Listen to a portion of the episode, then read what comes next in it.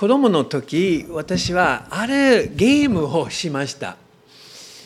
一人の子供は目隠しをして別な別の子供たちはその人をあちこちに案内しました。そういうゲームやったことありますか？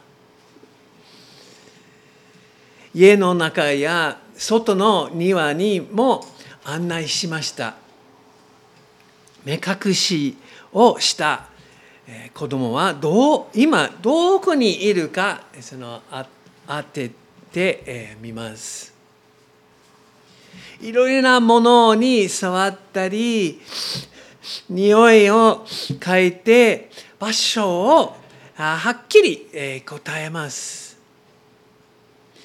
もっと難しいことはあります。目隠しをした子供を何回も、えー、巡らして、えー、始めました、まあ、混乱して方向が、えー、分からなくなりました、まあ、これはその本当に、まあ、すごいチャレンジ、でしたが、まあ、でもとても、えー、楽しかったです。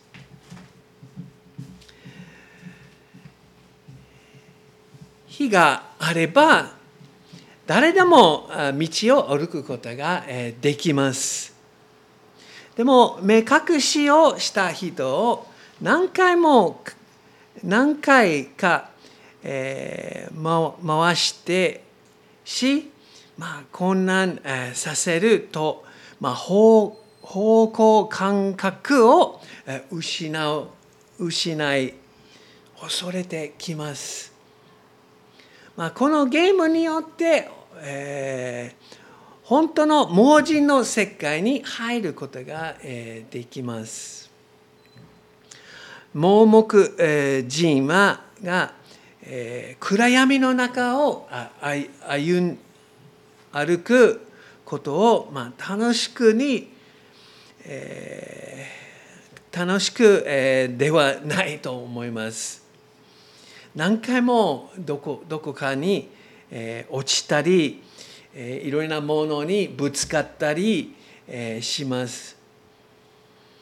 えー、時々危険な、えー、目に遭うでしょう。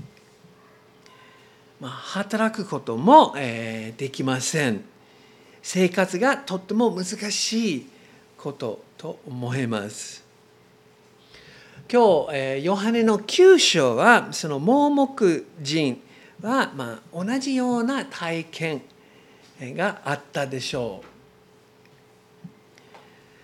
う。えっと9章の、まあ、いい説はそのイエスはその、まあ、エルサレムにいました。まあ8章の59節読むと、まあ、神殿エルサレムの神殿の近くです。そして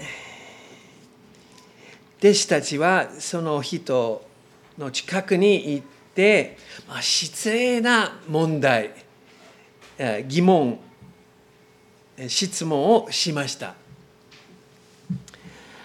2節。先生この人が盲目で生まれたのは誰が罪を犯したからですか？この人ですか？両親ですか？なぜこの人はこのようなハンディキャップがありますか？神様の罰でしょうか？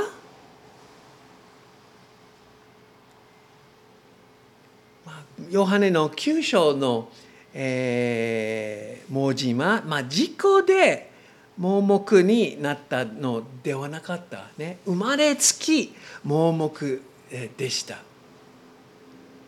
だから両親の罪か彼の生まれる前の罪を犯したと思いました、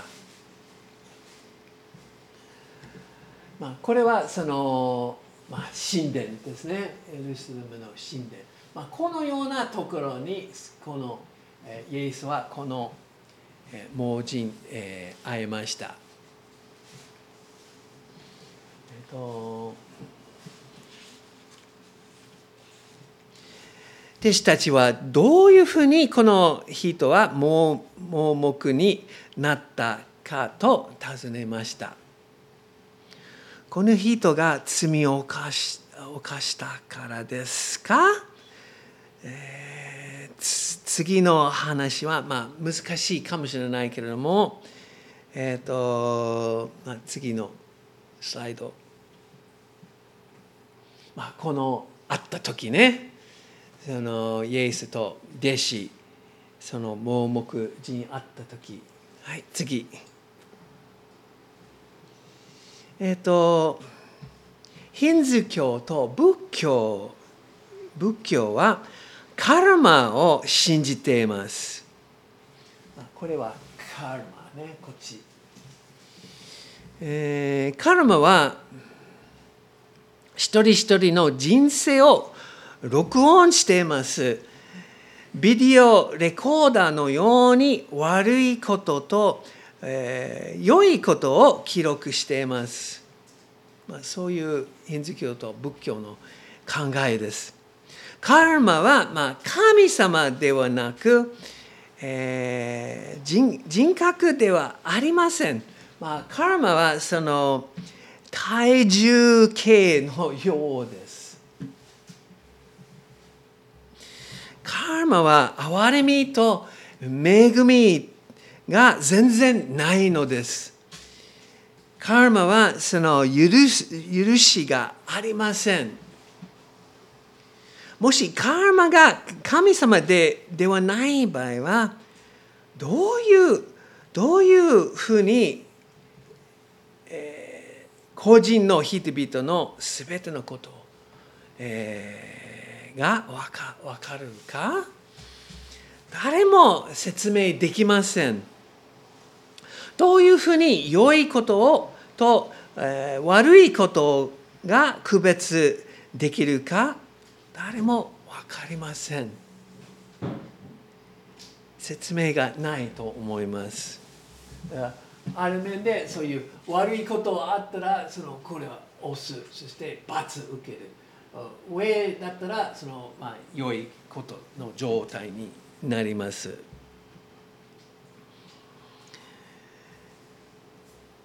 自分のカーマの結果は、まあ、一つの時代の家族から次の時代の家族まで移ると教え教えます。まあ、永久に移るようです。まあ、カーマから、えー、罰を受けます。裁かれます。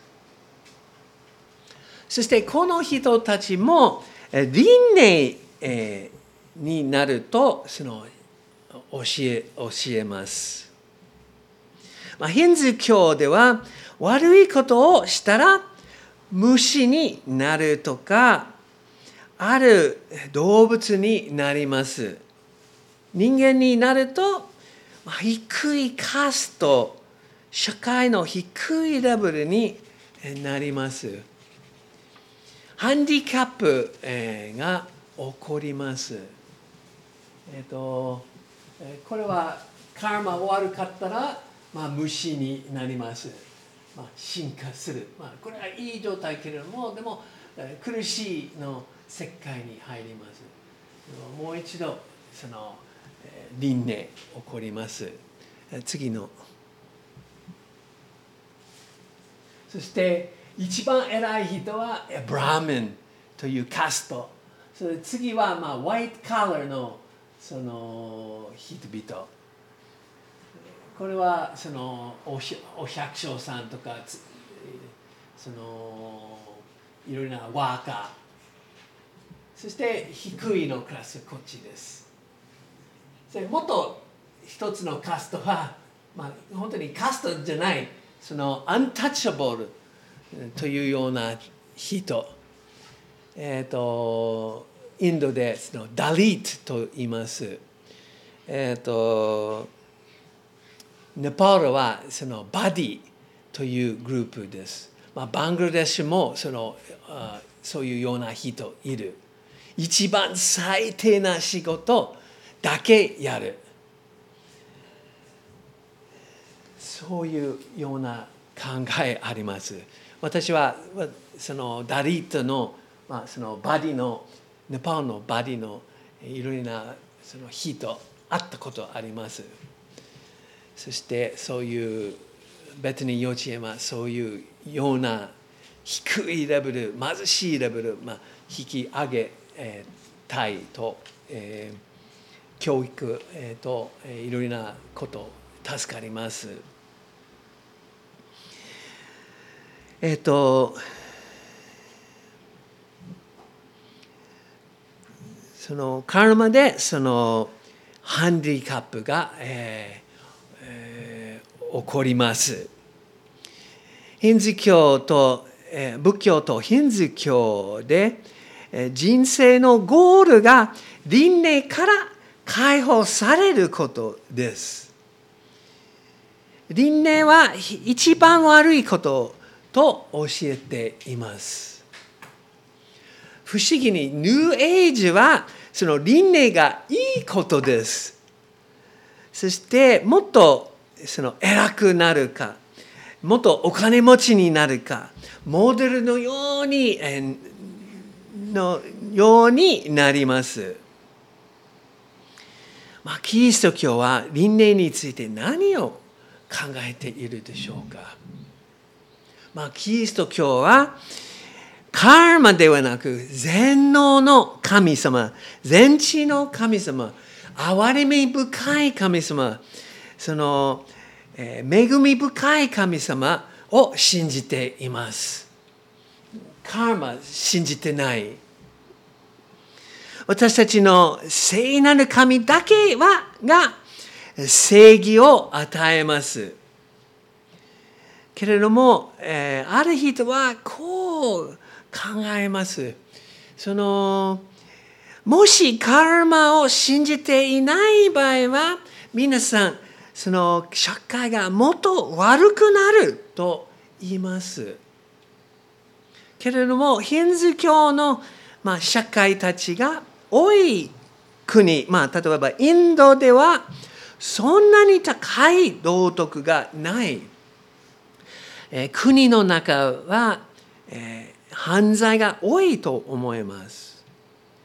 カーマを信じてない国々、でもインドより道徳的だったり同じぐらいの道徳があると思います。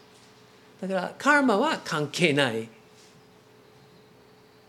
そして、えー、ハンディカップについてちょっと話したいと思います。まあ、いつもそのどうしてハンディカップ起こる分かりません。でも、まあ、ヒンズ教ではハンディカップを持っている人は裁かれているから助けない方がいいと教えています。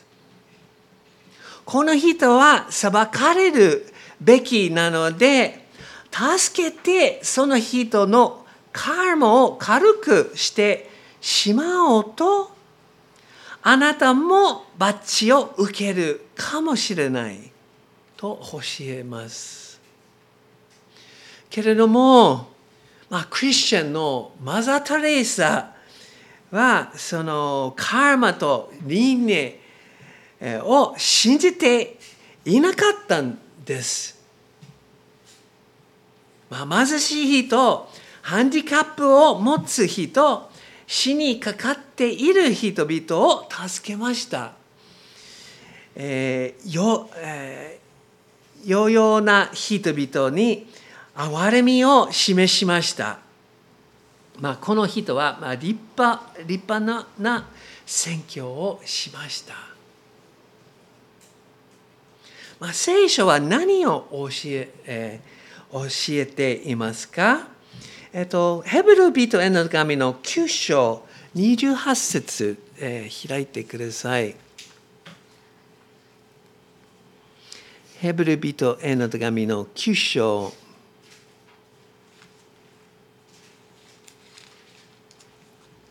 28節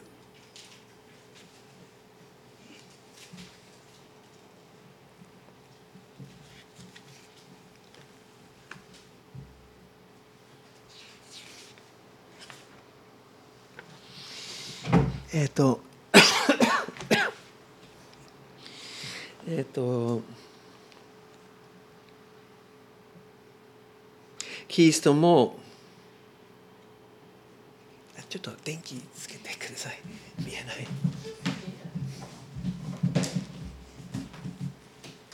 はいありがとうございます。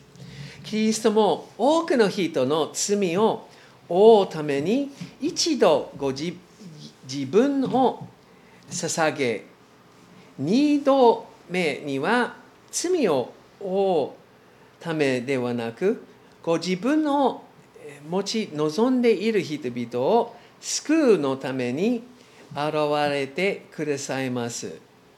あ二、27節、ごめんなさい。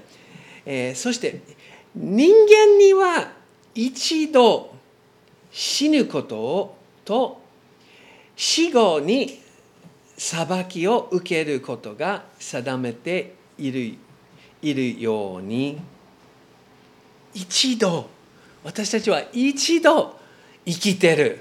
一度死ぬ。後で裁きがあります。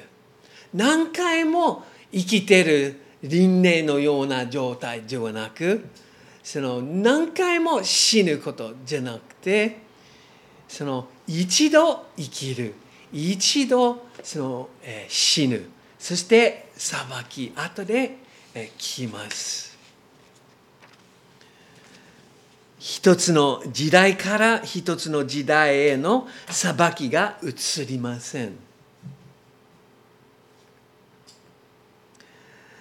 そして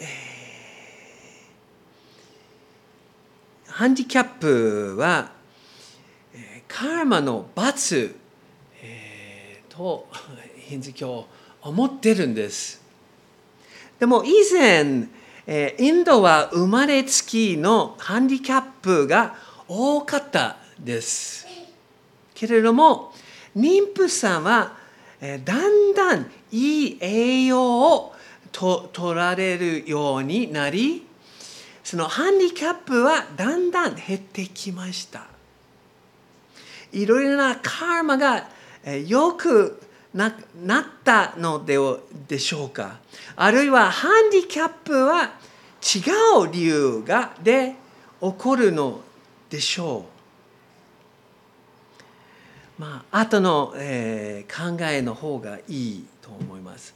ハンディキャップは証拠がないと思います。信じられないと思います。まあ、キリスト教には、まあ、違う考えがあります。えっと、2節、その9章の2節戻ります。えー、ヨハネ9章の文字は、まあ、事故で、えー、盲目になったのではなく、生まれつき、えー、盲目、えー、です。だから、その両両親の罪から、えー、彼の生まれる前、罪を犯したと考えええ考えまあその弟子たちはそういうことを考えました。両親悪いとか彼悪い。まあ A か B と、えー、考えました。でもイエスは C と答えました。イエスは答えられた。この人が罪を犯したのではではなく、両親でもありません。この人に神の技が現れて、現れるためです。神様の栄光のためにこのハンディカップがあります。まあ、本当にハンディキャップの人か人々からいろいろなこと学ぶことができます。まあこの人は神の子の選挙に参加して彼の救いによってイエスの栄光を表します。イエスはこの、え奇跡によって世の光を、示しました。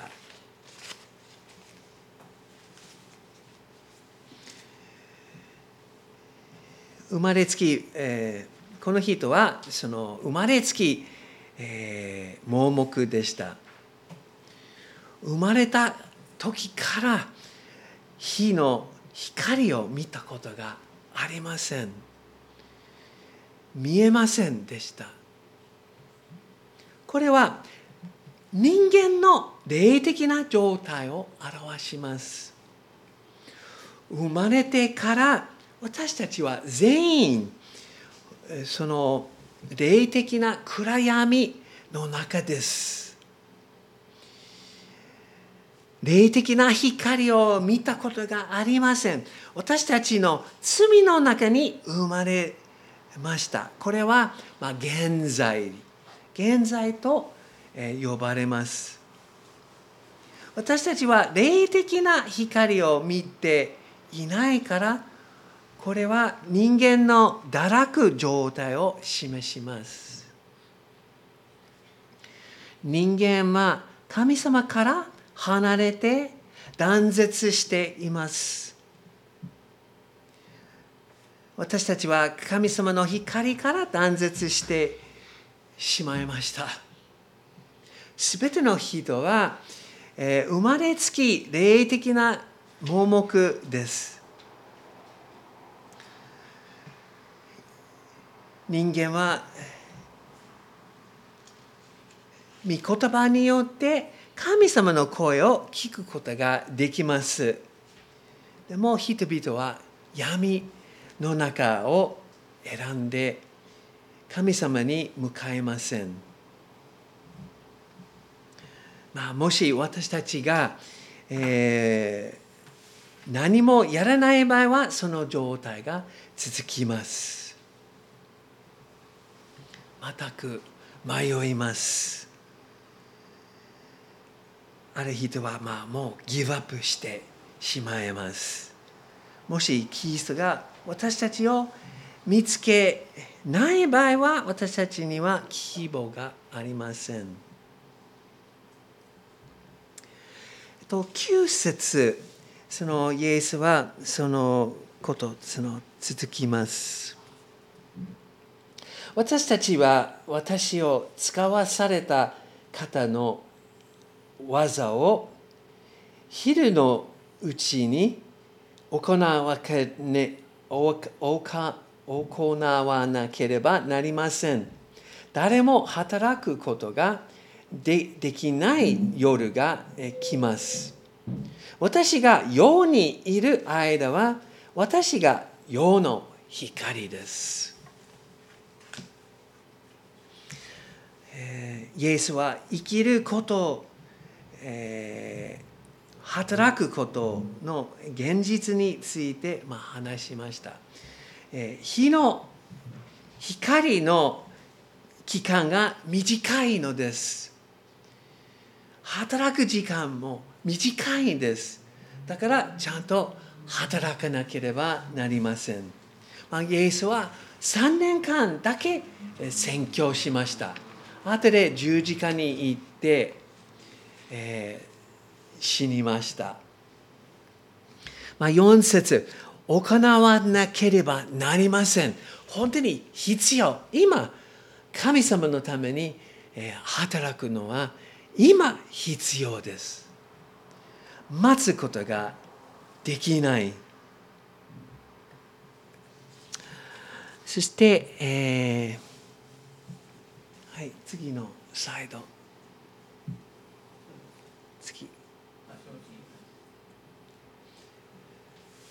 イエスは世の光。そして6節。イエス珍しいことをしました。イエスはこう言ってから地面につばをしてそのつばでえー、泥を作られた。そしてその、えー、泥を彼の目に、えー、塗って行ってし白アム訳すると、えー、使わされたものの池で洗いなさいと言われ言われた。そこで彼は行って洗った。すると見えるようになり帰っていった。使わされた。イエスは神様からこのように使わされたそして、えー、面白いこのシシリシロアムという意味は同じ、えー、使わされたということです。イエスはその人使わされてそしてその自分自身の人神格を表ししたかったのです。えっとこれはその目抜いたね。はいじゃあ次。えっとこれはその、えーエルサレムの絵ですがこれはその神殿こっちですその盲人はこういうようなところあります。でも白アムの池はこのところです、えーと、そのところからその急な坂で、まあ、600メーターぐらいでその行けるんです。えっ、ー、とじゃあ次。これ現在の地図見るとこれそのその神殿。でこの道歩いてこのようなところは白アムのところです。簡単な命令に従うことでではありません。えっとはい次。これは白アムのその池、えー、私は入ったことがあります。だから本物のところですね。そうそんなに綺麗ではないところですが今すごい深く、えになった。だから階段に行ってそういう、えー、お下ろしてそういう、えー、湖、まあ、池に入ることができます、えー、ちょっとその寒い冷たいんです。えっ、と、えーまあ、イエスはその盲目人をテストしました。じゃあそういう白アームの池行きなさい。そしてそういう人はその通りになりました。従いイエスの命令に従いました。そしてその、まあ、暗闇の中、まあ、急な坂を降りてそしてそういう白アームのところを見つけてそして洗って目が見えるようになりました。イエスはこのようにこの人に新しい目その新しい光を与えました。この奇跡によってイエスは憐れみを見せたり自分自身が神様の使わされたものだと見せました。光を与えるミッションがありました。えっと8節見ると3つの判断があります。彼は、えー、戻って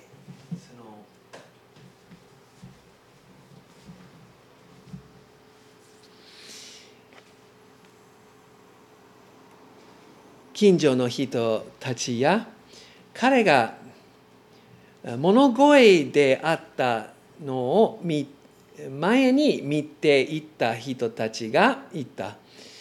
これは、えー、触って物声をしていた人ではないかある者たちはそうだという。他の者たちは違う。似ているだけだと言った。法人は私がその人です。と言った。そこで彼らは言った。ではお前の目はどのようにして、えーえー、開いてたのですか？そしてその人は証ししました。彼は答えたイエスという方が泥を作って私の目に塗り白アームの池に行って洗いなさいと言われました。それで行って洗うと見えるようになりました、まあ、その3つの反応あります。一つはその疑いありました。そういう人ではないか、まあ、イエローイエローの、えー、黄色の信号のようです。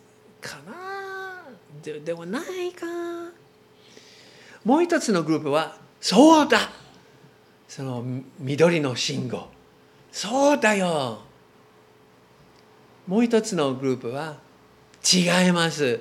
似てる人。そしてその奇跡。反発しました。えっとまあそういう3つの、えー、判断あった。でももっとその、えー、その状態続きました、えー、今日全部読みませんがえっとその、えー、13節からそのその盲人はそのパラサイ人その会えます。パラサイ人はすごい細かいでその熱心にそのモーセの立法従いたかった。そしてそういうまあイエスは素晴らしい奇跡やったと誰も誰誰でも分かってるんですがでもその一つの問題あった。14節。イエスが泥を作って彼の、目を開けたのは安息日であった。安息日でそれはパラサイ人にはすっごい大切です。誰も働くことができない。家畜を世話することができない、えー、畑仕事もできない。そして泥をそしてその作ることも働きとそういう人考えましたでもそういう、えー、モーセのその安息日の意味全然分かってないんですその安息日の意味は、まあ、神様を礼拝するです。そして人間と人間の関係ううまくなるように。えっ、ー、とパレスパレサイ人は盲目人を、えー、話しました、えー、どういうふうに、えー、癒したのですか？そしてそのちゃんと盲目人は話しました。まあ、イエスはその方によって癒された。でもそういう人の証反発した。次はその盲目人の両親は証ししました。この人はあなたの子供生まれつき盲目人ですが、あその通りです。まあ、じゃあどういうふうにえ目を開きましたがあそういう私私たちは答えられませんその彼自身話してください彼は大人ですまあ、20歳とか30歳ぐらいでした。まあなぜそういうことを話したのはそのパラサイ人はその、えー、社会からその教育からその礼拝度から、えー、追い出す権利があります。もしイエスの弟子になったらばそういう社会から街道から追い出します。と決定しました。だからその両親は何も言わなかった。もう一度その、えーえー、盲人と話しました。盲人はその、えーえー、ちゃんとその、えー、もう一回話しました。そして、えー、その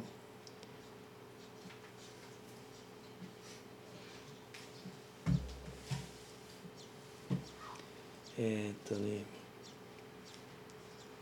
32節。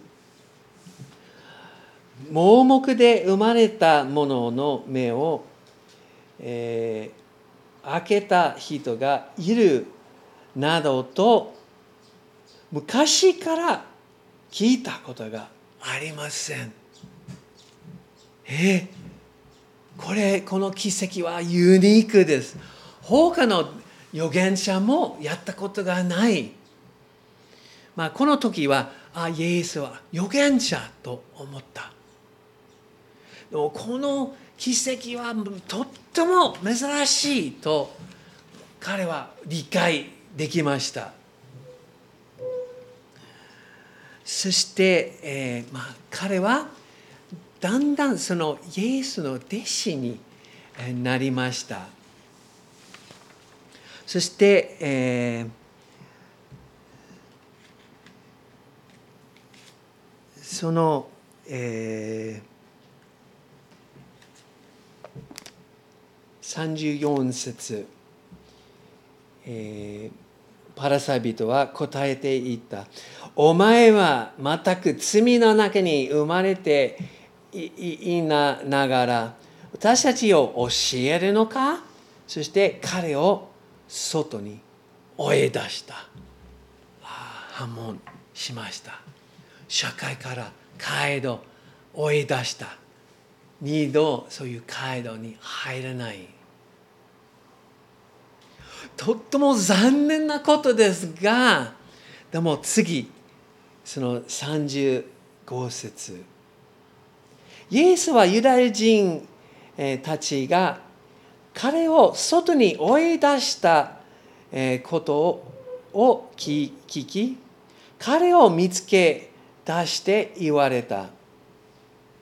あなたは人の子を信じますか？イエスはその盲目児見つけましたもう人の子という、えー、タイトルあります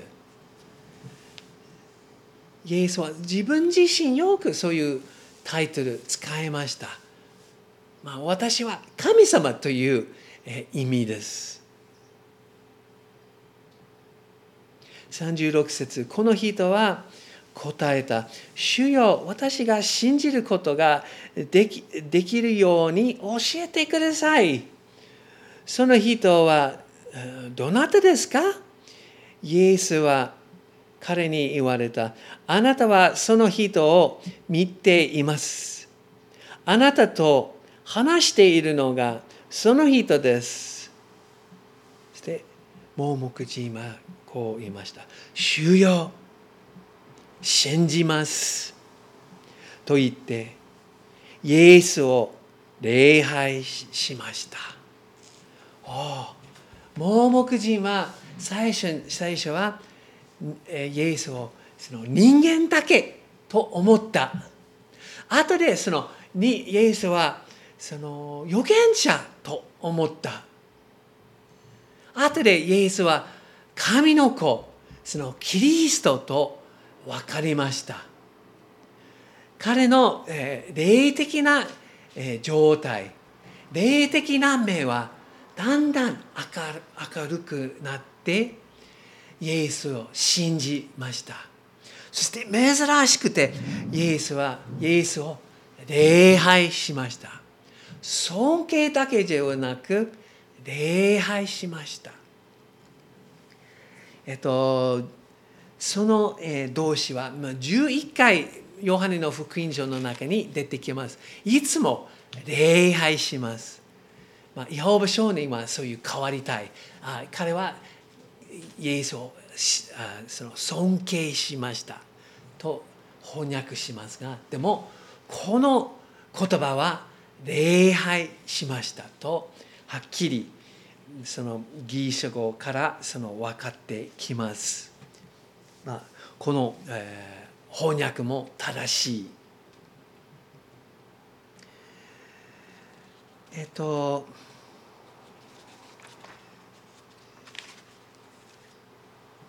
その話の後イエスはその、えー、最後にこの面白いことを話しました。39節。えっとそこでイエスは言われた。私は裁き裁きのためにこのように来ました目の見えないものが見えるようになり見えるものが盲目となるためです。そしてパラサイ人の人の中でイエスと共に共に行った者たちがこのことを聞いてイエスに言った。私も盲目なのですか？イエスはがは彼らに言われた。もしあなた方が盲目であったならあなた方に罪はなかったでしょうしかし今私たちは見えると言っているのですからあなた方の罪は残ります。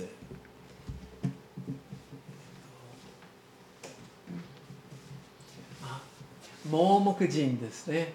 イエスはこのように来ました。なぜ？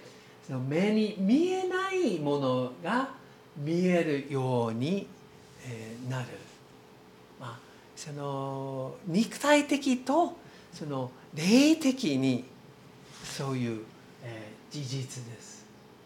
パラサイ人たちはキリストの裁き受けます。見えるもの肉体的に見えるものですがでも盲目となった。霊的に盲目人です。その盲目人は告白ししました。私は知りません。そのでも許罪許された。罪は残ってありません。でも、えー、そのパラサイ人は私私たちは知ってます。私たちに教えないで。私たちはしてます。キリストのことをしてます。でも全然知らない。許罪は許されてない。罪は残ります。はい次。そしてその盲目人は謙遜。そして信じました。イエス信じました。そして最高のことはイエスを礼拝しました。でもスパラサイ人は傲慢で信じませんでした。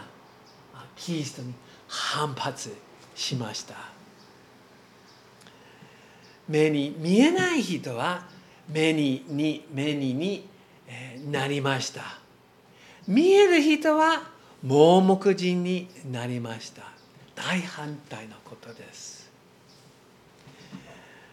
今日イエスを信じてそして、えー、次。キリスを信じましょう。イエスを礼拝しましょう。アーメン。じゃあちょっと祈ります。イエスはこの素晴らしい奇跡によって私たちの霊的な状態分かります。